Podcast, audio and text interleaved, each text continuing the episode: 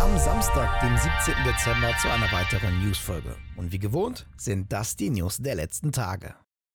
Gleich zu Beginn wollen wir gar nicht lange fackeln, sondern schalten in Need for Speed anbauend in den nächsten Gang. Denn jüngst haben die Entwickler von Criterion Games über die Post-Launch-Pläne des neuesten Need for Speeds getwittert. Zu den Post-Launch-Inhalten zählen neue Erfahrungspacks, freier Zugang zu neuen Modi, soziale Features und Fortschritte für Lakeshore Online. Für das erste Update Ende Januar nimmt das Team allerdings erstmal das Thema soziale Spielfunktion in Angriff. Für die Zukunft sind dann neue Modi und Funktionen, Autos, Anpassungsinhalte und mehr in Planung.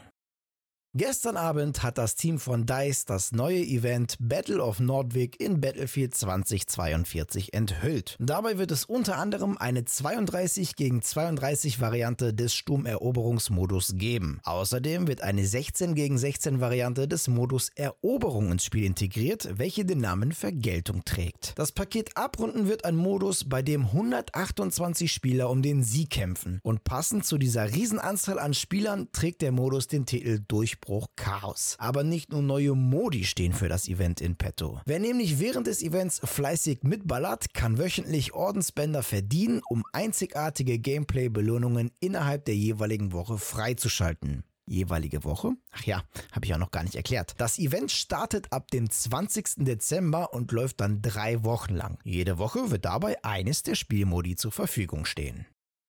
Zum Launch des PSVR 2 haben sich jüngst fünf weitere Titel aus Japan angekündigt. Dabei ist auch eine neue Version von Fantavision in petto, welches viele von uns bestimmt noch aus der PlayStation 2 Zeit kennen dürften. Im Vergleich zum Vorgänger sollen die Feuerwerke, die wir als Spieler strategisch zusammenschießen müssen, noch intensiver sein. Dabei wurde die Neuauflage des Puzzlespiels, welche den Titel Fantavision 202X trägt, von Cosmo Machia in der Unreal Engine entwickelt. In den Katalog Katalog der Spiele für die PSVR 2 wird sich ebenfalls das Multiplayer-Schwertkampfspiel Altair Breaker gesellen. Dabei bekommen wir es mit einer experimentellen Kampf-KI zu tun, welche von einer autonomen Waffe mit dem Namen Laws Zero gesteuert wird. Zahlreiche bösartige Kreaturen warten dabei auf unsere Klinge. Gefährlich wird es zudem in The Tale of Onogoro. In einer Parallelwelt warten nämlich Gefahren und Geheimnisse darauf, von uns bekämpft bzw. entdeckt zu werden. An unsere Seite gesellt sich dabei im Laufe der Geschichte das Schreinmädchen Hell, welches auf der Insel Onogoro lebt. Wer eher rhythmischer Natur ist, wird mit Kizuna AI Touch the Beat seinen Spaß haben. Denn mithilfe unserer PSVR 2 Sense Controller müssen wir in guter alter Beat Saber Manier zum Takt der Songs des virtuellen YouTubers Kizuna AI Kästchen treffen. Spürnasen können ihr Detektivdasein in Dyschronia Chronos Alternate fristen. Im Ermittlungsspiel wird es darum gehen, in einer fast kriminalitätsfreien Stadt einen Mord aufzuklären. Ebenfalls aus Japan für die PSVR 2 2 angekündigt, allerdings nicht wie die fünf Spiele vorher zum Launch, ist der Multiplayer-Shooter X8. Im Shooter aus dem Hause Thirdverse warten 5 gegen 5 Gefechte auf uns, bei der wir uns in mehreren dreiminütigen Runden entweder um das Platzieren von Sprengstoff kümmern müssen oder als Verteidiger eben dieses Vorhaben verhindern müssen. Aktuell ist ein Release noch nicht datiert.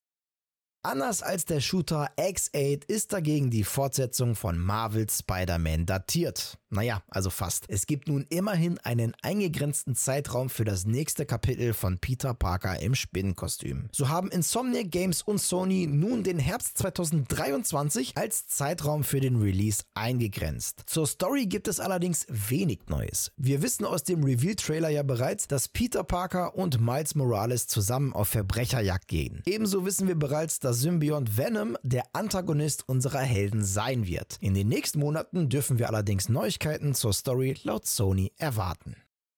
Am Donnerstag haben Focus Entertainment und The Parasite freudig angekündigt, dass ihr neuer Titel mit dem Namen Blacktail endlich seinen Release feiern kann. Das surrealistische First-Person-Action-Adventure ist nun für PC, Xbox Series X und S sowie PlayStation 5 erschienen. Dabei wird in Blacktail der Mythos der Hexe Baba Yaga nacherzählt. Wir spielen Yaga als 16-jähriges Mädchen, welches der Hexerei beschuldigt wird und aus einer mittelalterlichen slawischen Siedlung vertrieben wurde. Während wir also das Rätsel um uns selbst lösen, müssen wir bewaffnet mit Bogen, Besen und Handschuh gegen Bosse kämpfen. Aber auch Pfeile müssen gebaut, Elixiere gebraut, wilde Tiere gejagt und Ressourcen gesammelt werden, um unsere Fähigkeiten zu verbessern. Aber nicht alle Entscheidungen, die wir treffen müssen, sind böse. Es liegt nämlich an uns, ob wir eine gute oder böse Hexe sind. Jede Entscheidung ist durch das Moralsystem in Blacktail nämlich von Bedeutung. Für die Einwohner, aber auch für unsere Fähigkeiten.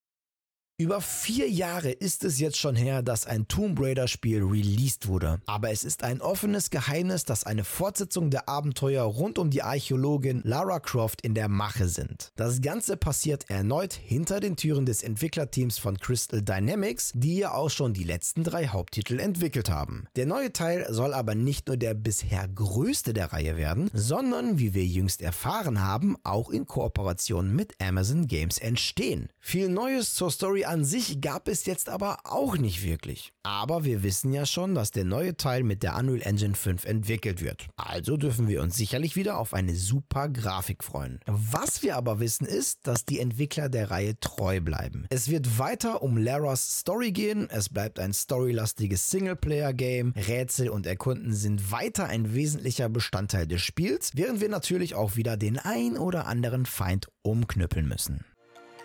Ja, das waren sie wieder, die News der vergangenen Tage. An dieser Stelle verabschiede ich mich wieder von euch. Danke fürs Zusehen. Wenn euch die Folge gefallen hat, dann würden wir uns natürlich über eine positive Bewertung und eure Kommentare auf YouTube sehr freuen. Und damit ihr keines unserer Newsfolgen verpasst, einfach ein Abo bzw. Follow dalassen. Und bei YouTube natürlich nicht vergessen, das Glöckchen zu aktivieren. Die nächste Newsfolge gibt es am kommenden Mittwoch. Bis dahin bleibt gesund und guten Loot euch. Ciao.